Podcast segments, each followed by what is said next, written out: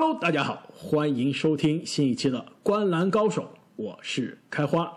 大家好，我是大家好，我是正经。一转眼啊，我们这个十五天三十支球队的系列已经到了第十三期，也就是倒数第三期了。那今天我们要聊哪两支球队呢？那就是上个赛季这个季后赛让人非常的失望啊，首轮就被横扫出局的费城七六人队，以及上个赛季常规赛让人印象非常深刻，但是最终啊在气泡赛的这个外卡淘汰赛中非常遗憾功亏一篑啊，没有进入最终季后赛大门的孟菲斯。灰熊队依然啊，还是和之前十二期一样，我们会来跟大家分析一下这两支球队过去的休赛期分别有什么样的操作，下赛季的阵容会是怎样，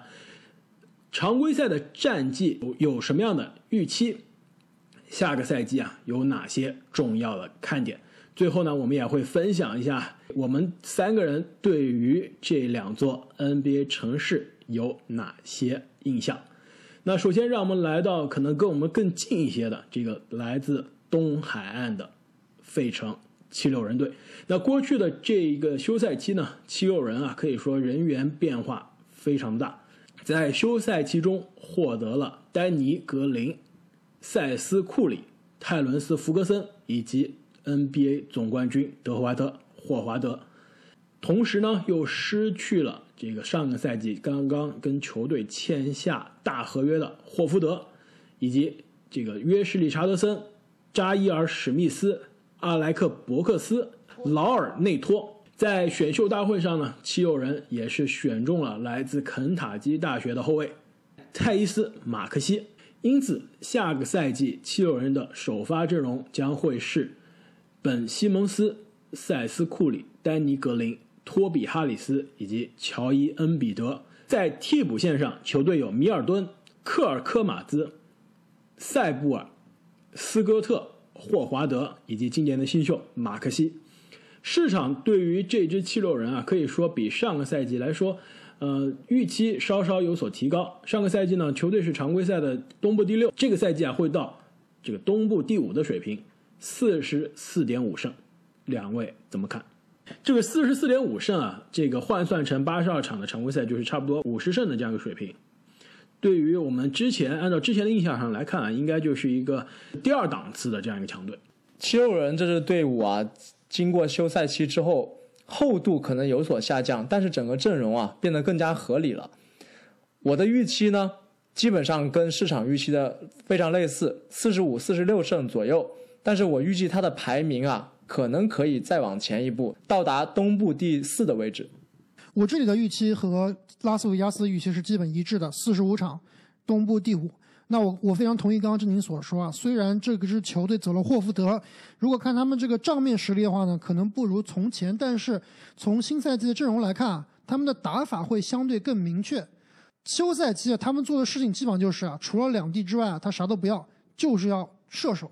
那引进了塞斯库里，引进了丹尼格林，把托比哈里斯放到了他比较熟悉的四号位，整个啊这个空间就全部拉开了。这一点我跟两位的观点非常的类似啊，我觉得这支七六人的阵容看账面可能是减弱了，但事实上啊，从球员的这个配置上来看啊，其实肯定是百分之百的升级了。其实我们在这个七六人赛季刚刚结束，刚刚刚刚换了主教练的那期教练的人员变动的盘点中，我们当时就说了，虽然换来了里弗斯，但是对于里弗斯来说，休赛期需要做的一方面是战术的调整，更重要的是人员的调整，怎么样给双帝找到适合的帮手？上个赛季的灾难性的这个内线现在不在了，因此在我看来，东部啊。这个七六人很有可能是一个搅局的存在，我给他的预期相对比较高，但是每次我对七六人啊提起过高的这个预期都被他伤害了。但是我觉得这次我还是要拾起勇气，相信他一次。七六人东部第三名，四十八胜。我还以为你要喊总冠军，总冠军呢？这没到没，我是我是相对比较理性的去看好这个七六人啊，没到没到这个总冠军的这个地步啊，我觉得。常规赛这支七六人东部第三是有的冲的，跟篮网、跟热火，甚至跟前面的这个凯尔特人啊，都是在一个档次上，谁第三都不好说。但是这支七六人啊，在我看来是这几支球队中可能现在稍微领先的那一个。确实啊，阵容更加合理之后啊，对这支七六人来说，如果双帝不受大伤啊，他们理应是东部季后赛至少第二轮的这个水平啊。但是很显然，对于七六人的球员也好，对于他的教练和管理层也好，第二轮肯定是远远不是他们最终的目标了。所以下个赛季我对这支七六人的看点，除了阵容变化之外啊，就是看双帝的继续进化和化学反应。新来的教练里弗斯非常有经验，非常有威信，但是他最著名的还是给球员灌鸡汤。上个赛季我们看到他调教另外两大巨星卡哇伊和乔治啊，好像在这个战术层面也是乏善可陈，单打非常多。那现在七六人的阵容里面已经配置了三个投射都非常不错的侧翼，包括这个恩比德其实都可以拉出来投三分。这不是投射不错啊，这个塞斯库里可以说是历史级的丁点三分水平。托比哈里斯在大前中也是也是三分以稳定著称啊。张铁林 虽然这几年，如果你不看上赛季季后赛，还是不错的，是吧？对，虽虽然这几年被我们这个吐槽，这也是被很多球迷嘲讽啊，但是你让他投还是能进的啊，在三分线外还是有威胁，是被尊敬的。因此，这个双帝身边前所未有有这样能拉开空间的球员啊，这是。可以说，从阵容适配上来说，最适合这个双帝啊，他们俩就是他们俩这个搭档以来最适合的一支球队了，一支七六人了。没错，所以说，其实下个赛季我对西蒙斯个人的这个投射，其实并没有这么担心了。毕竟队伍里面，像刚刚开花所说啊，一个顶级的定点射手，另外两个非常优秀的射手，再加上一个空间型的内线。所以下个赛季他们真正最后能到达的高度啊，真的是要看西蒙斯和大帝他们真正硬实力的发挥了，以及他们两个人之间的化学反应。没错，你既然提到这个西蒙斯啊，我我还想多说一句啊，就是这个西蒙斯虽然，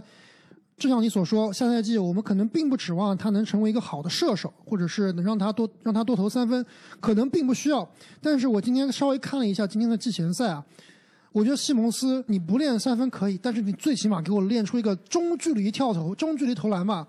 这中距离真的是一点都没有啊！哎，但是啊，今天的季前赛让我看到了很多新的打法。西蒙斯在内线要位更多了，就是经常会看到啊，西蒙斯在内线这个很深处的地方卡位，拿到球之后，他其实是有一手小抛投，有一手转身小勾手的。他现在打了很多这个在进攻中啊，打一个这个这个内线中锋的玩法，这个是很有趣的。另外一点就是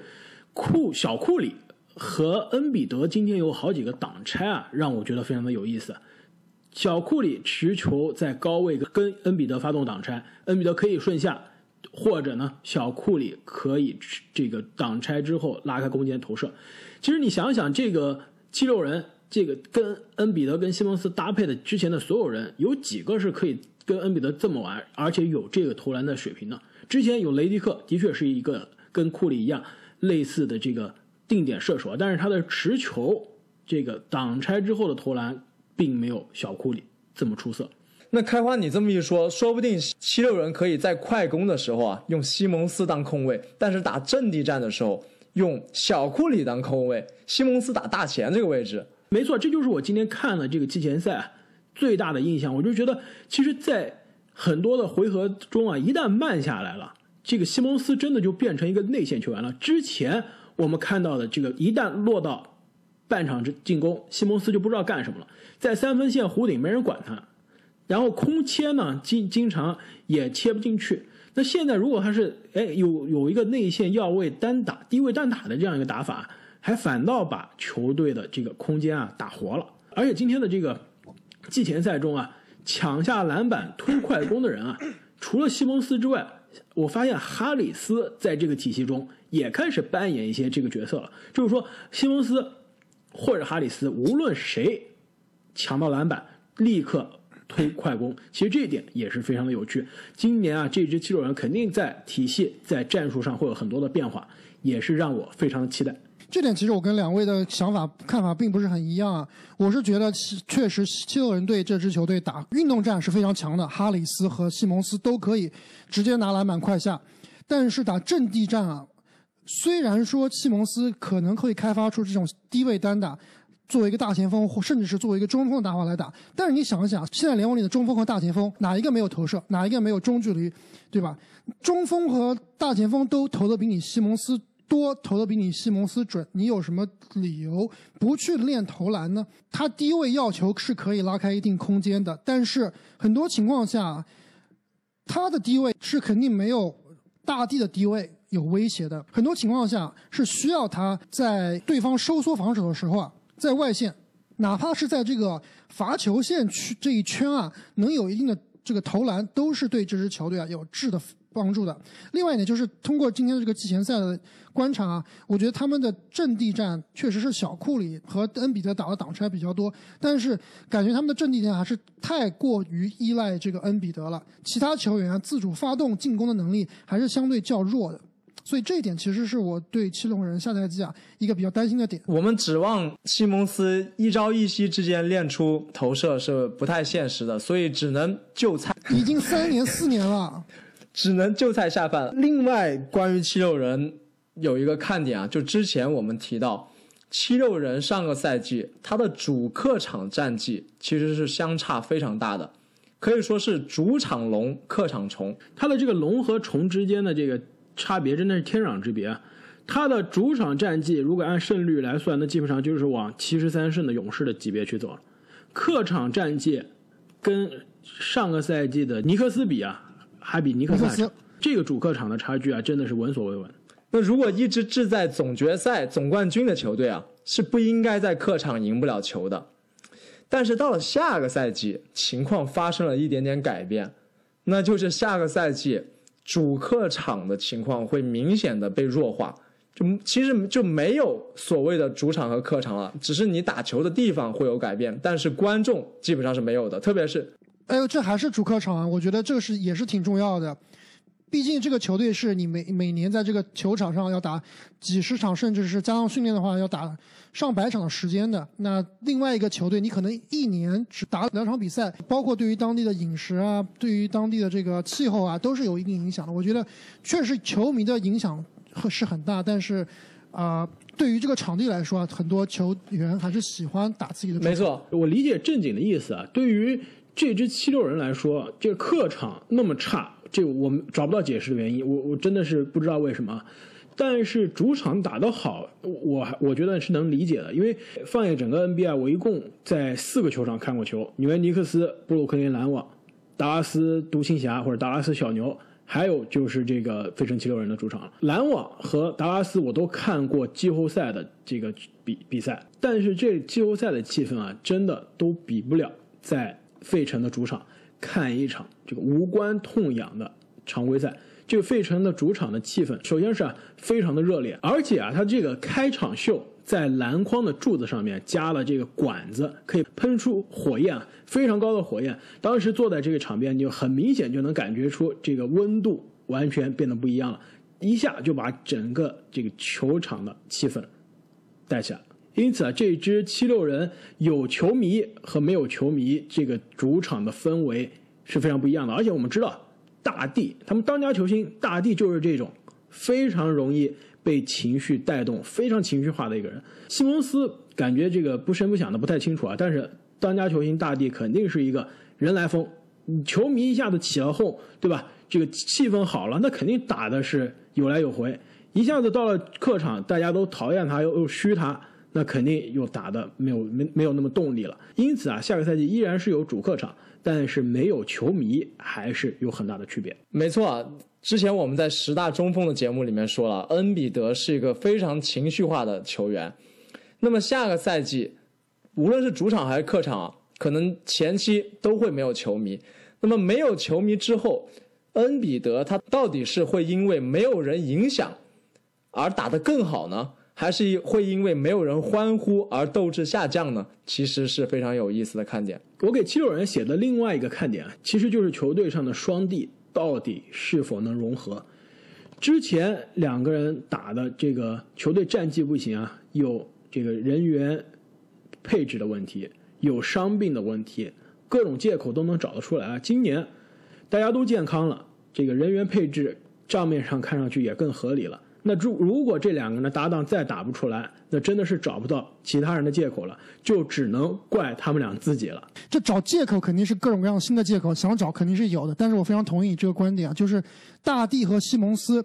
到底这两个球员啊能不能共同进步？其实之前我们说了很多他的竞争对手的一些当家球星啊，比如说字母哥，比如说西亚卡姆，比如说塔图姆，每一年都在稳定的进步，对吧？但是西帝和大帝这两名球员啊。好像他们俩的成长轨迹并不是这样一个线性的这个进步的轨迹，波动式的。那在进入大家非常期待的这个城市印象系列之前啊，这个我们还不能漏掉我们之前的这个疯狂猜想的这个环节啊。其实对于这支费城七六人，我还是有个疯狂的猜想的。我之前在战绩预测的时候说，这个比较乐观的看啊，他们有可能成为东部的第三，那是比较理性的。如果不理性的去看啊，这就是我的疯狂猜想了。我觉得这一支七六人如果进入总决赛啊，有可能成为总冠军。我以为你要说，如果进入总决赛，这个大帝或者西帝要拿。果然啊，最后开花还是喊出了七六人总冠军的口号。你们俩不要乱给我扣帽子啊！既然这是一个疯狂猜想，那肯定你要说一些看似不可能、看似。非常疯狂，但是事实上呢，又稍微有一点点道理的这个预测。我我之所以能对这支球队啊有这样的信心，不是说我觉得他真的能夺冠啊，这真的是很难很难。但是他的这个配置从账面上来看啊，还真的有那么点意思。我们之前有一个亘古不变的一个难题一直没有解决，还记得是什么吗？我们当时说啊，上个赛季结束之后，看了这支冠军湖人，再看看下个赛季的前景。还是找不到一支球队能同时防 AD 和詹姆斯，但是休赛期过完之后啊，我们梳理完每个球队的阵容啊，当我看到这支七六人的时候，我一下子发现，是不是这就是我们寻觅已久的答案？这个阵容不一定能说是防得死 AD 和詹姆斯啊，不也不可能是有任何一个体系是可以防死那两个人的，但是至少是在对位上能对得住。恩比德对 AD。西蒙斯防詹姆斯，西蒙斯是去年的联盟防守一阵，大帝是两次联盟的防守二阵，两个人的单防水平、体系防守水平都是在各自位置上顶尖的。再别忘了，球队还有增加了三届 NBA 总冠军的防守级别张铁林。所以，开花，你觉得七六人防的要比热火队防的还要好？我之所以把这个疯狂猜想啊放在七六人身上。我是觉得热火有可能能防，但是阿德巴约啊，面对更加高大的 AD，的确是有点这个吃不消。而且如果这支热火面对这支七六人啊，我倒是觉得热火是打不过这支七六人。如果常规赛战绩不说啊，如果是季后赛对位，两边都健康，打七场的回合，大帝会让更加年轻的这个阿德巴约啊上一课。毕竟防守快的。防守像字母哥这样的锋线啊，阿德巴约能防，但防大帝这样的这个大中锋阿德巴约啊，我觉得应该还是够呛。因此啊，我的这个疯狂猜想系列开播以来最疯狂的猜想，那就是啊，张铁林成为了这个闻所未闻的四支球队四个总冠军，而且是三年在三支不同的球队背靠背靠背冠军，是不是非常的疯狂？哇！那真的是得二马者得天下呀！那说完了这个其实半开玩笑的这个 呃疯狂猜想啊，让我们来到对于费城这个城市的 NBA 城市印象。费城可以说是美国历史最悠久的城市之一啊，呃，它当年也是美国第一大城市，但是随着时间的推移，逐渐被其他的城市超过，到了现在。甚至有一点沦为这个纽约的卫星城的这种感觉啊，其实这个纽约的卫星人还要看纽约想不想要他。其实纽约感觉是一脸嫌弃的感觉。虽然两个城市开车可能一个半小时的车程，但是纽约人真的是不把费城人放在眼里，不把那个城市啊当做是自己的卫星城。但确实有很多人他住在费城啊，因为生活的成本包括房价、租金都比较低，但是会到纽约曼哈顿去工作。之前我有一个朋友，他就是这样。在曼哈顿工作，但是呢住在费城，而且非常有意思的是啊，他在七六人的主场做啦啦队的兼职。当时我得知这个情况之后啊，一直在让他帮我去要一些球星的签名，但他说其实啦啦队跟球星之间啊其实是比较难接触的，但他是最喜欢球队里面的大个子 JoJo，也就是恩比德。费城这个城市，它的教育资源其实是比较丰富的，著名的。沃顿商学院就坐落在费城，但是之所以它近几十年来没落了，其中一个很重要的原因，就是因为它当地的工会势力非常非常的强。就是一般来说啊，在工会势力没那么强、比较自由的城市，它的发展会比较快。但是在费城，所有的房地产工程，还有很多的大项目都要通过工会，这个审核手续漫长不说啊。成本非常非常的高，所以很多投资者都远离了费城这个城市。而且像刚刚开花所说，这个很多纽约人也是很嫌弃费城这样一个老派城市的。而且其实近几年这个影响费城的城市形象的一个原因之一呢，也是这个治安，这个一直是相对比较头疼的一个问题。没错，距离宾夕法尼亚大学周边。比较近的地方确实是比较安全，经常是会有这个校警在巡逻。但是，一旦往西边再继续走的话，越过了某一条街，那就是越过了这个安全线，会马上变得非常非常的危险。就跟我们之前讨论过的这个纽瓦克区或者是这个底特律非常类似。其实，这个费城算是我在美国去过的次数比较多的一个城市啊。呃，我我印象最深的对于这个城市呢，其实是它的这个呃城市中间的这个费城艺术博物馆。就我们知道这个梵高他的这个向日葵非常出名啊，你们知道梵高他画过多少幅那个这个非常最著名的竖版的向日葵吗？十七幅，有点多了，那就不值钱了。但事实上，我我小时候啊，我以前一直以为梵高只有那一幅，对吧？这个因为大家在美术书上，在这个历史书上看到的都是那一幅，但事实上它有这个应该是七幅还是八幅，然后其中有一幅是这个消失了，唯一一一幅在美国的就是在这个费城艺术博物馆，而且啊，这个费城艺术博物馆门口的台阶也是非常的出名。我就是我不知道大家有没有看过《洛基》这个电影啊，史泰龙演的这个拳击电影，也是可以说是在。美国可以是最受欢迎、最经典的电影之一了。它的这个里面最著名的那个洛基跑上台阶的那个镜头啊，就是在这个博物馆的门口拍的。聊完费城之后，再让我们来看一下下面这支球队——孟菲斯灰熊。在过去的这个休赛期呢，灰熊队呢应该是没有什么重要的引援，阵容中呢失去了这个约什·杰克逊。在选秀大会上呢。也是选到了两个相对不错的年轻人，一个是戴斯蒙德·贝恩，另外一个呢是哈维尔·提尔曼。同时，球队跟这个替补控球后卫德安东尼·米尔顿进行了续约。下赛季球队的阵容呢，首发莫兰特、迪隆·布鲁克斯、温斯洛、小杰伦·杰克逊以及瓦兰·丘纳斯。替补的后卫是米尔顿。贝恩，前场呢是格雷森·阿伦、凯尔·安德森、布兰登·克拉克，另外一个替补的后卫呢应该是泰鲁斯·琼斯。那其实这支球队的两名潜在首发温斯洛和 J.J.J 啊两名球员现在都是因伤，没有跟球队合练，也没有打季前赛，很有可能呢会在这个一月份啊甚至更晚的时候复出。从季前赛的情况来看呢，他们是把这个米尔顿以及安德森啊顶上了主力，而且安德森啊，感觉在这个季前赛中啊发挥还是相对比较出色的，感觉有可能是坐稳了 J J J 回来之前的这个首发位置，甚至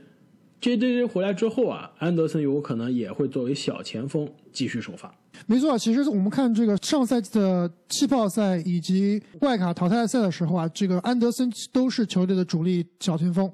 那上个赛季的灰熊呢，也是一路啊进入了外卡淘汰赛，一度呢是坐稳了西部的第八名，让人看到了季后赛的希望。对于下个赛季呢，市场对灰熊的预期啊，现在看来还是相对比较低的，只把它排到了西部的第十二名，三十一点五胜。那么换算成八十二场的常规赛呢，就是三十六胜左右。这个预期，我觉得我不用问阿木，我都知道他的答案是什么，太低了。其实我也觉得有一点低了。确实是比较低啊！我这里给灰熊的胜场数是三十四场，那排名呢可以排到并列的西部第十，和鹈鹕并列啊，刚刚可以进入外卡赛。确实，我也同意对灰熊的预期有一点低了，他应该可以比市场预期的要多赢这么两到三场。我虽然是同样觉得这个市场对他有点看低啊，但是我觉得三十四场还是相对有一点挑战的。我我在我看来，灰熊可能在三十二、三十三场左右，西部第十二有一点点这个小看灰熊了，第十一应该有可能，甚至啊冲刺一下第十名，重返外卡淘汰赛。确实，我感觉，呃，经过上个赛季。灰熊的超出大家预期的发挥之后啊，现在市场还是有一点点低估这只灰熊，正好像对他们当家球星莫兰特的评价一样。其实莫兰特上个赛季强势夺到了最佳新秀之后啊，对于他的评价，我感觉还是相比于这个对胖虎的全民热捧啊，还是有一点低的。纵观联盟的历史，以控卫为核心的球队，能夺冠的确实是寥寥无几，也就是像魔术师库里啊这两个划时代的球员，以控卫的身份带领球队夺冠。而且这个也是非常有趣啊，库里呃因为各种各样的原因，呃没有一年在冠军的赛季拿到了总决赛 MVP 啊，这也导致你们想一下，上一个控球后卫的总决赛 MVP 要到什么时候？难道就是魔术师约翰逊吗？还没那么久远啊，中间其实差了一个最让容易让人忘掉的总决赛 MVP 啊，那就是零四年的比卢普斯，他也其实并不是一个单独作为控球后卫这个带队夺冠，对吧？因为球队更多是一个团队的篮球。再往前呢，坏孩子军团的伊赛亚托马斯，也是同样以团队篮球啊著称的。因此，控球后卫。单独作为核心带队夺冠，真的是非常难，而且也是非常久远的事情了。确实，但是话说回来，以一个优秀的控卫为核心的球队，它的地板其实是非常高的，因为这个控球后卫这个位置啊，是最能激发其他位置潜力的位置，尤其是一个会传球的后卫。所以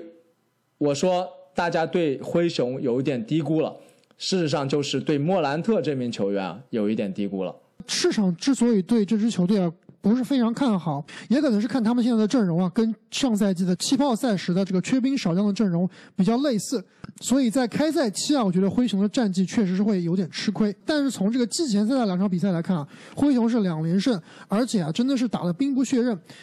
特别就是这个莫兰特啊。真的让我们看到了，好像比上个赛季更厉害的一个莫兰特。我记得最精彩的一个球啊，就是不是战斧式劈扣，而是另外一球啊，他基本上是运球到前场，然后一个挡拆之后的一个漂移外线的三分出手啊，是非常的快。我们知道莫兰特其实他这名球员最大的问题就是外线的投射啊不是很稳定，三分球出手呢相对来说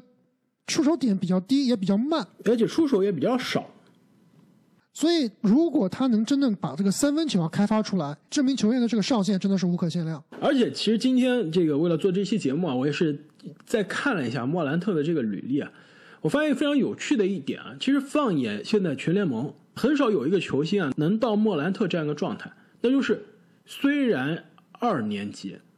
但是啊，已经很有可能成为了队史整个灰熊队队史啊第一偶像。我们想一下，这支灰熊队九十年代进入到 NBA，到现在球队正儿八经历史上没有出过什么正儿八经的球星啊。有一个偶像肖恩·巴蒂尔，嗯，对，把球传给队长是吧？那也是在到了火箭之后，真的成为了大家耳熟能详的这个球星了。除此之外，球队历史得分第一人迈克尔·康利一次全明星也都没进过。可能履历最最好、这个荣誉最多的小加索尔，也并不是一个这个人气很高的这样一个偶像。那黑白双雄中的另外一个兰多夫呢，人气真的跟加索尔比可能还要更差。之前的大加索尔也是到了湖人之后，职业生涯才真正的腾飞了。因此啊，将近三十年历史的这只灰熊啊，直到现在，直到二零一九年、二零一二年。才迎来了真正队史上第一个有偶像潜力啊，而且即将很有可能就成为队史第一偶像的莫兰特了。而且在新赛季换了新的发型，更加有偶像气质了。阿木啊，我知道你因为这个喜欢莫兰特的原因呢，也是这个关注这一支灰熊关注的非常多啊。你觉得这支灰熊下个赛季会不会阵容发生一些变化？因为今天。在我梳理这只灰熊的看点的时候啊，我总觉得给莫兰特身边搭配的这些人啊，其实并不是非常的适合莫兰特。其实我认为啊，这只灰熊下个赛季啊，很有可能成为交易市场上蠢蠢欲动的一支球队。我倒是觉得灰熊队这套阵容啊，确实按照实力来说确实比较差，特别是给莫兰特配的这一批角色球员啊。真的是不太行。上赛季气泡赛，特别是跟开拓者打的那场淘汰赛啊，更是能看出啊，真的是莫兰特以一人之力啊，实在是难敌开拓者的双枪。但是毕竟啊，莫兰特也只有二十岁，这个球队啊是全联盟最年轻的球队，没有之一啊。所以这支球队大可不必呢花时间、花精力、花这个钱。来引进一些有经验的老将，真的是可以让他们啊再放飞个一两年。特别是啊，我觉得这支球队的另外一个核心 J J J，上赛季呢其实是看到他有长足的进步，但是很不幸，由于这个半月板的伤势啊，导致他气泡赛没怎么打，而且导致今年的赛季初呢也不能打。但是我觉得以 J J J 和莫兰特这两名球员为核心啊。还是相当不错，特别是今年又选了两名新秀啊，也是相当看好。其实今年真的是可以好好的让这些球员能够，特别是年轻球员能够多多发挥自己的潜力，能让自己多多成长。倒不是一定要赢在当下，我觉得等个一年两年都是没有问题的。我之所以会提交易的这个可能，就是因为你刚刚提到球队未来建队核心两个人，莫兰特、杰伦·杰克逊，但是上个赛季真正的进攻核心也是非常重要的得分点。瓦兰，就每个人谈到灰熊的时候啊，基本上都忘记了他。其实他在这个灰熊的这个地位啊，真的是非常的尴尬。后面呢，有这个克拉克，这个作为一个上一年的新秀，也是效率非常高，能力很强，是一直是想要有机会去上位。但是瓦兰呢，他这个恐效效率也很高，没错，他的这个恐怖的效率呢，也是把持着这个位置。但是说实话，他跟这个球队其他年轻人的这个时间线啊，并不是那么的搭。为什么不趁着他交易价值啊还比较高，把他塞给一个需要有内线护框、内线得分能力的季后赛球队呢？补强一下这支球队的这个侧翼。我们看看这个莫兰特身边都是些什么人？迪隆布鲁克斯，感觉这个上限就是这个 J.R. 史密斯了，可能还达不到 J.R. 史密斯的巅峰赛季。这个球商可能还不如 J.R. 史密斯。没错，这一个特别不靠谱的这个 浪头浪头球员，骂人了。另外一个温斯洛真的是非常有才华。当年凯尔特人想用十三个还是十二个，不知道多少个十几个选秀权啊，去换选秀的签来去签他。但是呢，在热火啊打了四年之后，已经被热火抛弃了，半卖半送给了灰熊。哎，开花，在热火这个半卖半半送啊，可不是完全因为他打的不够好，而是因为他的伤病，实在是在热火啊没有能得到。足够的出场时间。其实温斯洛他是一名防守非常出色的小前锋哦，他曾经连续三年防守真实正负值都是在小前锋的前十里。但是作为一个年轻球员，总是受伤，这让人非常的担心。如果你是老将，对吧？经常受伤能理解。这小伙现在三二十，现在二十四岁，在联盟呢打了五个赛季。有两个赛季都只打了二十场不到的比赛，就是基基本上是伤伤停停，伤伤停停，一直没有机会在场上让我们看到大家对他的期待，对他的这个天赋。而且其实他投射呢也一直非常的糟糕。上个赛季这个三分球百分之二十二的命中率，之前百分之三十七的命中率还算看得过去啊，并不是一个投射型的球员。其实莫兰特身边需要更好的射手给他拉开空间。呃，温斯洛啊，即使他今年能恢复健康啊，我并不看好他跟莫兰特的搭配。这点我也我是比较同意开花的。其实温斯洛在受伤之前，在热火打的最好的一段时间，我觉得他的模板应该是一个替补空位，对他是一个组织性的这个前锋，他的这个视野、传球都是不错的。但是在莫兰特身边，作为一个联盟最好的传球手之一啊，确实温斯洛的作用啊，相对来说是会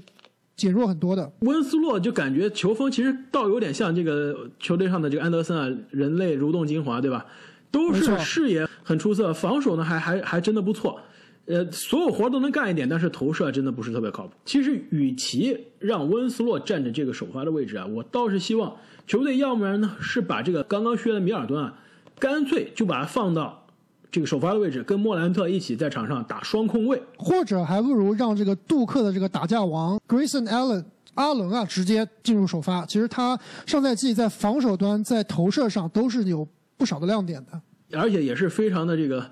这个防守可以说是非常不不仅是强硬啊，这小动作这个也很多啊，一一度是下坏手很厉害没没错，黑黑黑脚黑手都擅长，一度是曾经的这个呃 NCAA 最被人讨厌的球员之一。现在的年轻球星身边都要配一个这种类型的保镖了吗？另外就是今年球队选上的这个后卫，这个戴斯蒙德·贝恩啊，其实也是一个不大不小的一个捡漏。我倒是觉得啊，他迟早是可以顶替掉这个浪头王布鲁克斯的位置啊，成为莫兰特身边靠谱的首发球员。之所以我为什么那么希望莫兰特身边有更多的射手呢？这是因为我今天看了一个数据啊，真的是非常有意思。你们知道吗？这个 NBA 自两千年以来啊，一共有八个新秀在禁区内这个场均得分在十分以上。你们知道是哪八个新秀吗？韦斯特布鲁克、没有德里，克罗斯、也没有。告诉你啊，这十个人分别是新秀的这个胖虎，在禁区内场均十六点八分，基本上他去年每一分都是在禁区里得的。新秀的布雷克格里芬，这个很简单啊，当年基本上就是只会扣篮的版本。新秀的本西蒙斯，对吧？到现在估计他也只会在内线里得分。还有新秀的贾希尔奥卡福，哎，之之前的这个这个内线也是进攻的这个技巧非常多，包括这个新秀的艾顿、保罗加索尔、泰里克埃文斯，另外一个呢就是莫兰特。莫兰特可是这个刚刚我们看到的所有人中啊最矮的，只有六尺三。作为一个小个子球员啊，但是他的禁区得分能力啊真的是非常强，而且我觉得未来随着他的身体更加强壮，这个经验更加足，技巧更加丰富啊，他的内线得分会越来越多。因此，其实更需要的是很多可以给他拉开空间，让他可以杀到篮下的这个球员的帮手。我们刚刚在七六人的时候啊，我说了疯狂猜想，阿莫，这个灰熊的疯狂猜想要不要我帮你说啊？是不是莫兰特进入联盟一阵，甚至拿下 MVP？今年肯定没戏。我觉得未来的三到五年啊，莫兰特说不定真有可能会成为联盟的 MVP。对，如果是这个最近才开始听我们这个节目的这个同学啊，可能不知道这背景信息啊。这阿木这个每年会选一些宝藏男孩啊。这个去年莫兰特还没有打一场比赛的时候，阿木就告诉我们了，这个莫兰特啊，下个赛季有可能成为 NBA 前十的控球后卫，而且啊，未来这个前途无量。我当时就说他是有名人堂天赋的一个球员。看了一年球下来啊，真的是看到了这个阿木所预期的这样一个未来名人堂级别的超级控卫。那对于灰熊所在的这个城市孟菲斯，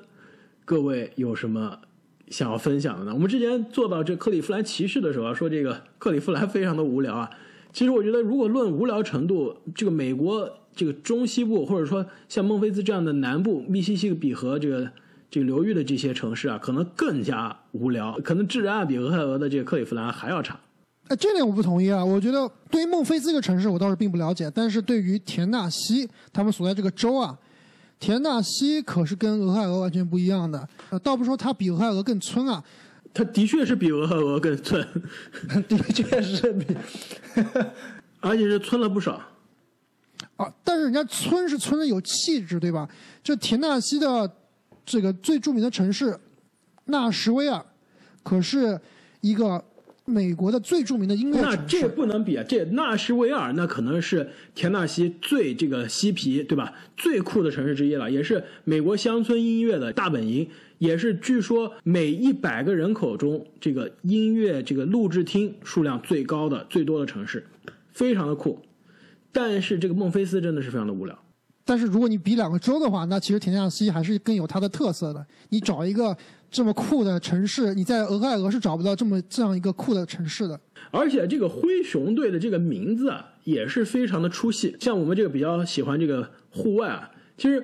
田纳西所在的这个美国的南部是没有灰熊的，它是没有熊的，对吧？有熊，没有熊也有可能是黑熊，就是像我们这边见到的，就美国其实除了跟加拿大接壤的最北边的那那几个州，有可能有灰熊，那包括阿拉斯加，那肯定是有灰熊。其实其他的这个美国其他州啊，基本上是不会见到灰熊的。黑熊是身材更加小，然后更加胆小，而且这个攻击性比较低的这个熊。对，这个黑熊跟灰熊比起来，真的是差了，不是一个级别的。像我们在户外徒步的时候啊，就是遇到灰熊跟遇到黑熊，你的这个策略是完全不一样的。但是呢，田纳西这个孟菲斯所在的地方，它是不可能有灰熊的，顶多要有这个吉祥物啊，也是一个黑熊，非常可爱。看远看你还以为是这个泰迪熊是吧？这个非常可爱，完全不像一支球队的这个吉祥物的时候，那你们知道为什么这一支球队它叫做灰熊呢？虽然当地没有灰熊，想让自己显得强大一点。我知道，因为这支球队它原来不是灰熊自己的球队，这支球队之前啊是来自加拿大温哥华灰熊，搬后来搬到了这个田纳西。当年啊，加拿大两支球队加入了 NBA，温哥华灰熊和多伦多猛龙。这个灰熊呢，我们知道这个加拿大是一个冰球国家，是冰球国度。两个两个这个 NBA 球队呢，在各自的这个市场都不吃香，但是呢，灰熊命不好，命不好就在啊，他们没有遇到文斯卡特这样的球员。当时啊，这个猛龙也是差点，也不得不把球队啊搬到美国的城市了。但是正是因为九八年选秀大会选中了卡特，一下子成为了当地最红、最受欢迎的运动员啊，把这支猛龙队保住了，让猛龙让多伦多这个冰球城市一下子变成了篮球城市，也让二零一九年的这个总冠军啊变得更加可能了。但是灰熊就很惨了，在这个遥远的北方的温哥华一直是无人问津，最终呢迁到了这个美国南部的孟菲斯，这也是 NBA 现在球队名字中啊最离谱的之一。其实还有另外几个 NBA 球队的名字啊，如果你了解美国文化和历史的话，也会觉得非常的奇怪。就比如说犹他爵士队，这是完全不合理的。犹他州是没有爵士乐的，它这个爵士不指的是那个英国的这个这个皇家爵士啊，它指的是爵士乐的爵士。犹他州跟爵士乐是没有任何关系的，你知道为什么？哎，这个听众朋友，如果你听了我们之前鹈鹕队那期的这个城市印象，就知道了，这个爵士乐的发源地是新奥尔良。那其实犹他爵士队啊，也是从新奥尔良搬到犹他的，但是它的名字没有改。另外一个非常出戏的这个名字，也是一支 NBA 的强队，我不知道你们能不能想到。洛杉矶湖人，没错，这个湖人，洛杉矶有海有山有沙漠有仙人掌，有好莱坞巨星。湖没有湖啊，湖在哪儿啊？这个缺水的城市啊，其实我们之前去加州玩，经常每年都发现加加州夏天都会说这个全州缺水干旱是吧？没有湖哪有湖啊？就是因为啊，这个球队是从明尼阿波利斯搬过来的，也就是现在我们知道明尼苏达森林狼所在的那个州。那那个州呢是美国的千湖之州，因此啊，湖人叫做湖人，同样也是啊搬了球队，没有改名字。一下子我们这个城市印象变成了 NBA 冷知识节目啊！各位球迷朋友们，对于这支孟菲斯灰熊队以及费城七六人队下个赛季。大家有什么样的期待，请在留言区中告诉我们。那么我们这个十五天三十支队的系列啊，也即将进入尾声了。非常感谢啊各位听众朋友们在过去的每一天啊，对我们这个系列的支持以及鼓励。也希望大家可以趁这个机会啊，把我们的节目分享给你的朋友，并且啊给我们的专辑打一个五星好评。那么再次感谢大家的收听，我们下期再见。再见。再见。